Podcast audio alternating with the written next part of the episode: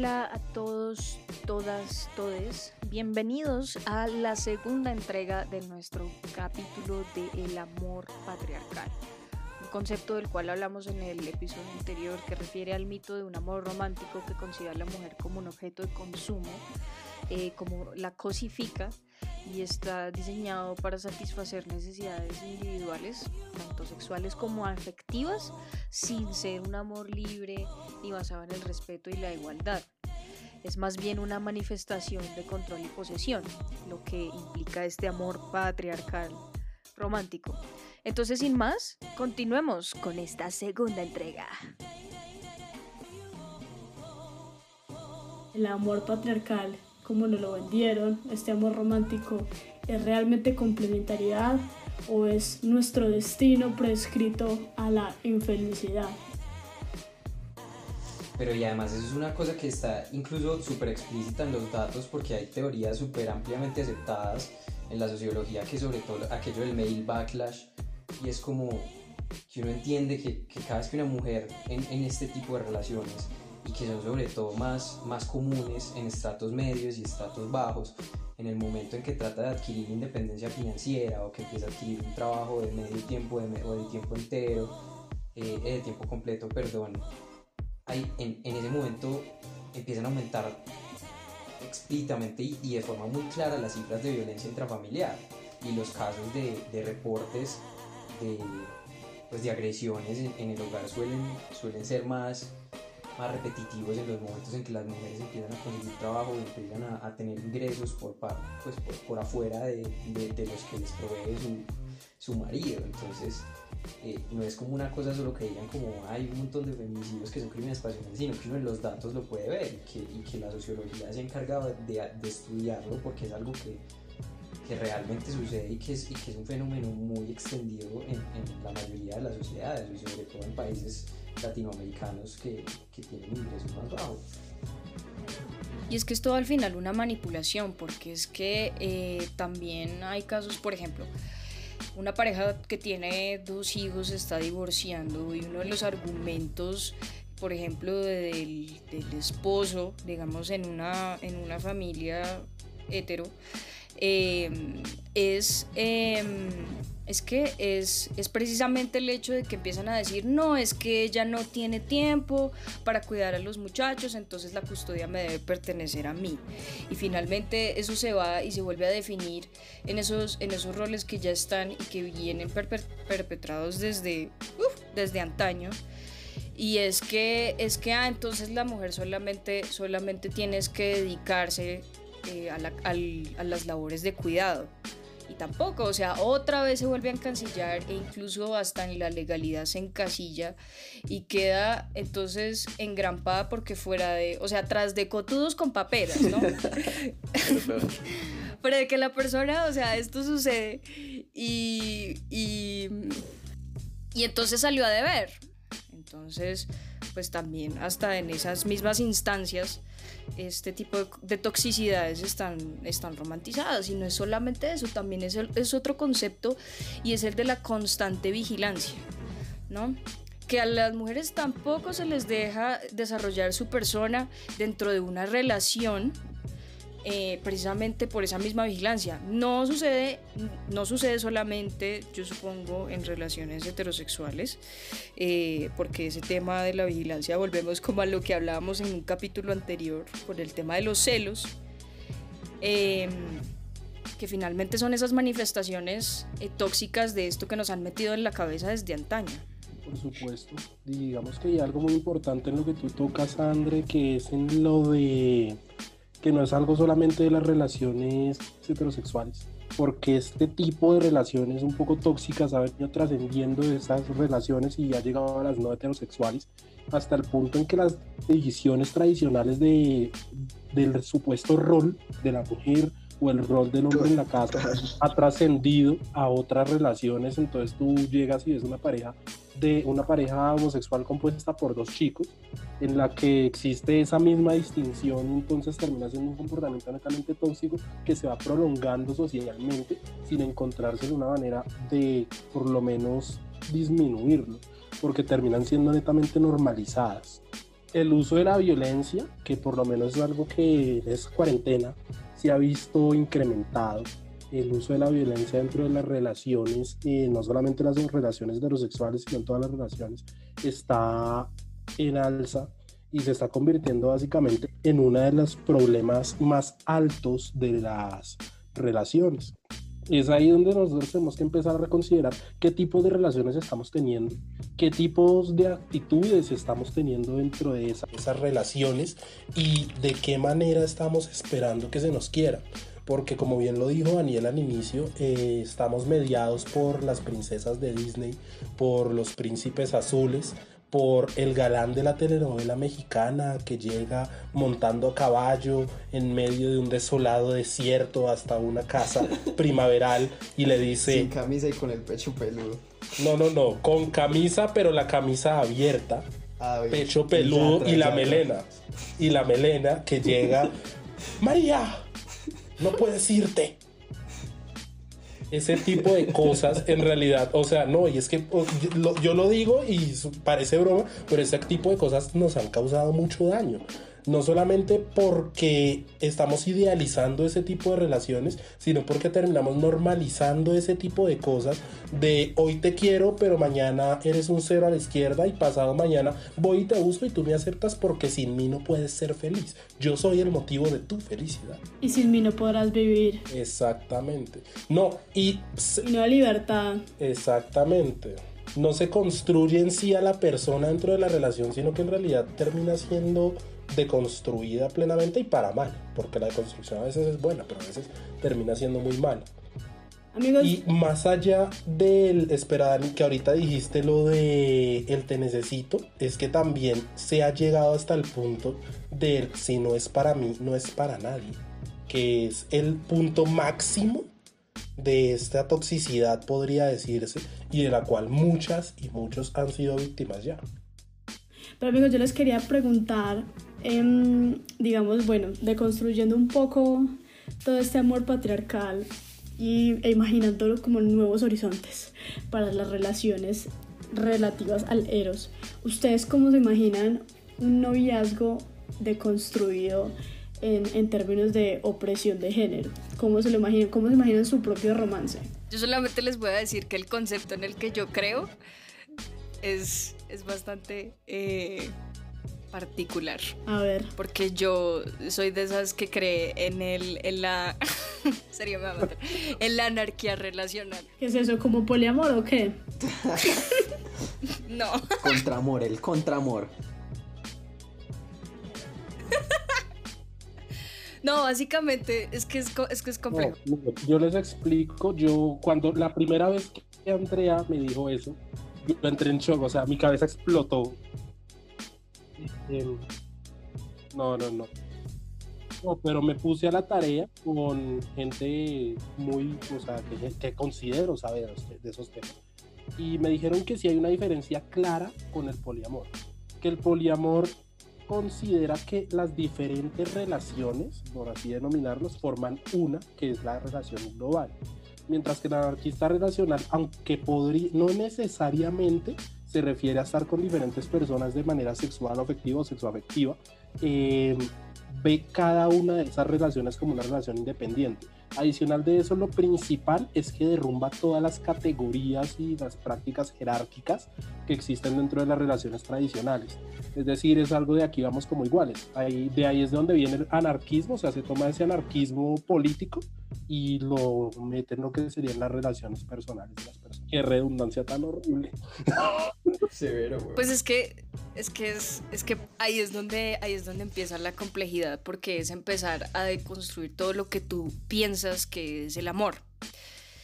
Eh, como ya habíamos hablado, hay un, hay un factor de posesividad precisamente en ese concepto que a nosotros nos han enseñado y una de las cosas, una de las primeras cosas es desprenderte de eso, es entenderlo como algo mucho más libre, como algo mucho más... Mm, tal vez sin egoísmos incluso y entendiendo la individualidad de la persona. Porque es que eso es muy importante, o es muy importante también que la persona en sí se desarrolle, persona sea ella, él, ella, X, lo que sea, eh, lo importante ahí es un desarrollo individual, es una comunicación mutua, es entender que eh, simplemente se da, es un sentimiento mm, basado en el respeto y en la comunicación y, y en la igualdad. Entonces yo cuando empecé a leer eso y me sentía realmente identificada, porque es una buena manera también de ver las relaciones que uno tiene con otras personas. Em, es una manera de, de uno quererse mucho más, de darse mucho más valor y darle valor a las relaciones que uno tiene con otras personas. Rabe, Rabe, ¿qué diría el príncipe del rap? ¿Qué diría de qué? ¿Cómo te imaginas tu relación deconstruida? Siendo concretos, un poco más concretos que Andrea, que Andrea se quedó muy como en el concepto. Parece, no sé, o sea, yo, a mí me parece muy chévere como ese concepto que plantea Andrea, igual yo siento que es supremamente complejo porque uno igual ha crecido inmiscuido en un sistema en el que entiende las relaciones de una forma y en el que todo el mundo las entiende de una forma, entonces además de renunciar como a todos esos conceptos que uno tiene preestablecidos sobre el amor y el egoísmo que implica y que siempre está en clave de renuncias y todas esas maricadas, uno también tiene que, pues, como que deconstruir a la otra persona, creo yo, o encontrarse con alguien que ya esté deconstruido. Entonces, igual, yo creo que eso es, eso es un proceso que para uno, pues, es supremamente difícil, debo aceptarlo, porque, pues, todo, todo el sistema de valores y el bagaje cultural está enmarcado en eso. Pero yo creo que, ah, parce, yo no sé, yo, yo siempre he sentido que es como una relación que a mí me gusta, es una en la que yo me sienta tranquilo y en la que, y en la que pueda hacer yo con todas mis expresiones de feminidad, masculinidad o no heteronormatividad tranquilo y que la otra persona me entienda y que de alguna forma ambos estemos de acuerdo en lo que queremos hacer. Y Samantha. Bueno, yo creería que un poco parecido. Pero sea concreta. a mí no me. Pero no, a la invitada hay que dejarla hablar. Tranquila, Samantha, habla todo lo que quieras. No te des por No, no, pero I mean, o sea, sea concreta en la realidad, que es que todos me están saliendo con unas cosas que llego amigos, pero su relación, o sea, ¿ustedes van a construir una relación con mis, el señor Míos o qué? No. Una en la que uno tenga química sexual y se puede. ¿sí? Ajá, ajá. No, pues, pues yo, yo creería que, que una relación eh, ideal que proyectaría sería una relación en la que tengamos claras las metas, eh, tanto a nivel profesional como a nivel, eh, digamos, de de compartir y de independencia. Entonces en esa independencia se deriva principalmente y algo que yo tengo muy... Em, digamos, cultivado últimamente es el relacionamiento con una red de apoyo, una red de amigas.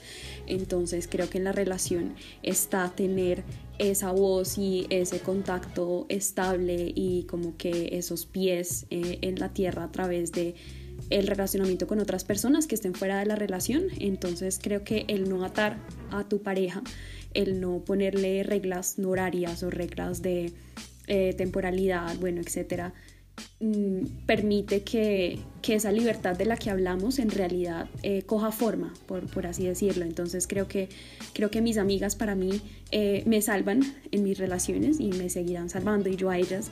Eh, y me parece un punto bastante importante de rescatar. Entonces creo que en el momento en que yo consiga una pareja, esa pareja tendrá que que convivir o, Ser que, comprender como que, que, se empareja también con mis amigas. Tu pareja es nuestra pareja. sí, exacto. Sí, yo, yo ahí estoy súper de acuerdo con Samantha. O sea, yo siento que mm, por las diferentes relaciones que he pasado, como que he encontrado Pero concreta, pues. Sí, voy a ser concreta, no sé como ustedes con amor anarquista. Eh, como que me parece muy importante uno converger en, la causa de su vida. Y creo que cuando uno converge en la causa de, su vida, em, como que la relación siempre va a tener propósito. Entonces, no sé, yo siento que en estos días creo que hablábamos incluso entre nosotros sobre esto. Para mí es muy importante como un amor revolucionario, o sea, donde las causas de transformación sean compartidas. Y creo que en esa medida siempre va a haber la confianza y la libertad necesaria pues como para dejar al otro, al otro construirse y, y, y, deconstruirse además, pero a la vez converger pues en, en, lo que al amor refiere, porque yo siento que el mundo está lleno de romanticismo, pero de muy poco amor en realidad. Entonces hay, hay muchos ideales a los que aspiramos, pero lo que en realidad aplicamos es muy poco. Entonces yo siento que con quien sea que algún día converja, pues como en estas causas del Eros, también tenemos que converger como en el amor que queremos transmitir y el amor con el que queremos transformar el mundo. Y, y, y lo que decía Samantha, o sea, yo creo que es muy importante la libertad y la confianza para dejar al otro ser sin, sin, sin comprometer lo que la relación es, porque yo creo que en la libertad también está escoger, amar y persistir en algo. Yo, yo en eso sí soy muy romántica, yo soy muy una romántica empedernida, la verdad. Como que ha sido importante como en mi proceso a través del feminismo de construir este amor patriarcal. Pero, pero yo persisto como en el romanticismo de, la exclusividad, de la fidelidad. Me es muy complejo prescindir de, de esas ideas, no sé por qué. Ah, pero eso está bien también. Sí, sí. Yo también siento que todavía la verdad idealizo mucho aquello del romanticismo. Pues me sigue pareciendo una cosa bonita y como, como que me llena. Y Ray me parece un hombre súper único en ese sentido. Yo nunca he visto un hombre que hablara, bueno, de pronto porque Ray y yo somos muy cercanos además, pero yo nunca he visto a un hombre que, que hable como de manera tan sentida o le dé tanta relevancia a los asuntos del amor en su vida. Oh, en este. Dijo que esa sea su siguiente columna. ¿De cuál de los dos? Yes. tuya. Ay, Se hacen una, se hacen una columna complementaria. Compartida, sí. Una columna cuatro manos. bueno, yo quería como preguntar ya para terminar la última cosa, así súper rápida. Eh, y es, ¿cuál es el gesto así, digamos que en ese romanticismo idealizado que ustedes han hecho. O sea, ¿qué han, o sea, si sea un poema, sea lo que sea, ¿qué, qué ha sido o no, o si no lo han hecho? Que lo peor o qué? No, lo que no, lo que hayan hecho. ¿Cuál ha sido lo Ah, ah mi hija. No, pues o sea, pues Ah, mi hija. Saca la lista. Que empiece alguien que llore pues. Una sola cosa, no, no, no me vaya a sacar a mí la novela o yo tiendo a mandar notas de voz largas, o sea, no, por favor. No, yo, yo soy, soy una romántica empedernia, lo que les dije. A mí me encanta escribir cartas, em, hacer la videollamada, pero yo creo que muchas veces he como que he prescindido de mí misma por amor y me parece fatal. O sea, en este momento de mi vida me parece fatal. La, la última vez estuve en una relación muy larga digamos que toda mi vida empezó a girar alrededor de la relación, entonces yo ya ni siquiera contaba tiempo como para proyectarme a mí misma. Y creo que eso es como e, el mayor exponente del amor romántico y patriarcal en una relación donde el, el privilegio socioeconómico como que nos liberaba de muchas otras cargas que tenemos las mujeres, sin embargo persistía en mí como es esta concepción del sacrificio aunque mi pareja pues también sacrificaba muchas cosas por mí, yo siento que yo de verdad, o sea, renuncié a mi esencia por entregarme a una relación en la que incluso yo ya no me veía reflejada. Damn, yo. It's romantic, not tragic, man. But pues bueno, André. Em, primero, André y yo podríamos decir que somos las dos caras de una misma moneda. De una misma moneda. Eh, entonces, digamos que por un lado yo tengo que reconocer que lograr establecer una relación por mi parte es bastante complejo.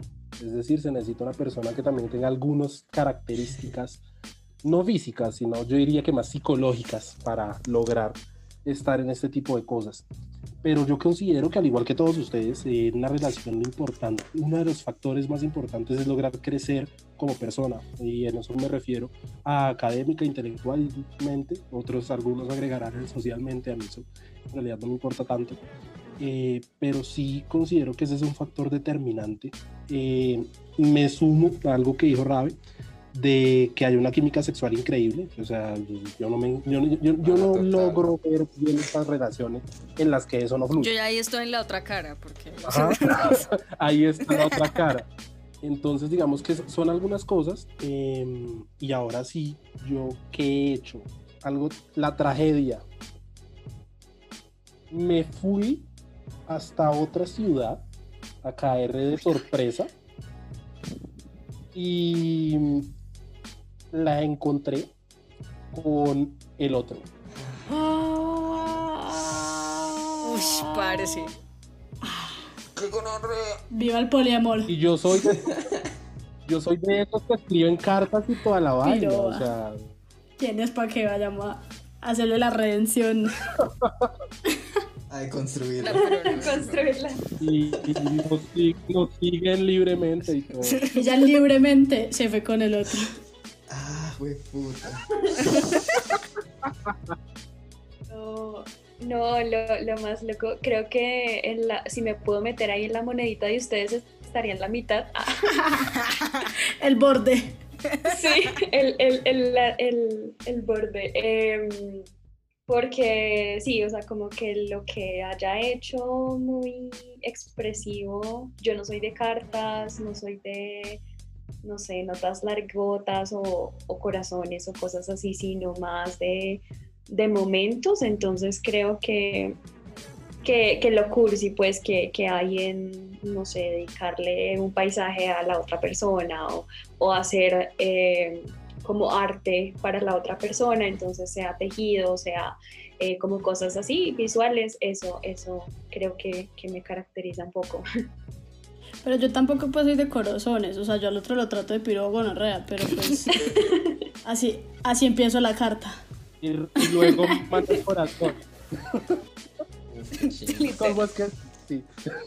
Ay, parce, yo la verdad siempre como que igual me crié con puras comedias románticas y esas películas así. Entonces como que la verdad siempre pues como que siempre he disfrutado mucho aquello de, hacer unos detalles, pues como de, de, esos detallitos chéveres, pues yo he sido mucho como de escribir poemas, de decorar la pieza con un montón de maricadas, de hacer cosas a la película, porque no sé, porque porque también me crié con ese cine extraño y quería ser así el hombre distinto. Y es una imagen que igual he, he construido, pero sí, ay, me acuerdo especialmente una vez como le pedí el cuadro a mi ex, es como, como lo que más me acuerdo que haya hecho así.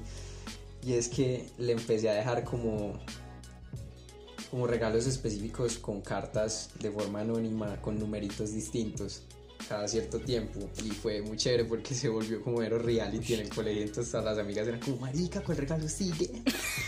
y al final yo no sé si han visto Love Actually que es una película como británica eh, cuando llega este man con los eh, carteleras. Que son villancicos, eso, con carteleras. Entonces el último número fue que llegué a, la casa de ella así con un montón de carteleras a pedirle el cuadro. Pues como con él quiere ser mi novia. y, la, y, ella se metió encima y me, y me abrazó y yo como, ¿estás segura? y se me cagó la risa. y ya, él me dijo que sí, ya. Pues es como de lo que más me acuerdo, pero creo que he hecho varias cosas así o sea, si pudiera entender, le dijo, ¿estás, o sea, Ray le dijo, ¿estás segura de que quieres ser mi novia? Consenso. ¿Segura que quieres asumir eso? Primero. Parce, total, consent is first. Yes. Toca hacer la advertencia. bueno, mi historia sí, a ver, mi historia sí es bastante vergonzosa. Yo generalmente soy de aquellas que hace canciones y dedica canciones. Ah. Entonces yo cuando, sí, yo, yo, pero bueno, esta fue una experiencia un poco chistosita. Eh, fue en un concurso, un concurso musical en el colegio. Yo estaba en el colegio, parece, estaba como en octavo. Y mm, hice una dedicatoria en público frente a todo el colegio. Ay, no. A esa, a esa persona. Obviamente, o sea, yo no dije el nombre de la persona, simplemente dije, esto es para ti, o alguna mierda así dije yo. Ay, marica. O sea, ella tiene lo que llama valentía. Y demasiada, pues, demasiada. entonces... Un aplauso para Andrea. Sí, entonces... Entonces, eso, eso fue lo que yo hice. Obviamente salió, me salió el tiro por la culata porque aparte después fueron dos semanas de agonía en la que al final fue un no rotundo. Entonces... Ay, no. Uy, parce, ya que me acuerdo, yo una vez me escribí, hice con un lápiz y me hice las iniciales de una vieja en el brazo, pero pues no como, no como la raya del lápiz, o sea, la perforación de la piel, marica, que una cicatriz fue horrible, parce. Y después también me dijeron que no. ¿Usted en qué grado estaba? ¿Qué es ese más? En séptimo, parce, todo mal, qué gonorrea. Bueno, y ya, ya ahora sí acabemos. Entonces, muchas gracias a todos por escucharnos en este episodio que, como se dieron cuenta, fue una locura. Muchas gracias a nuestra invitada Samantha por participar de este espacio. Siempre bienvenida, gracias a nuestra, nuestra gente de Libremente. FM. FM. Eh, eh, Dani, Sergio y Rabe.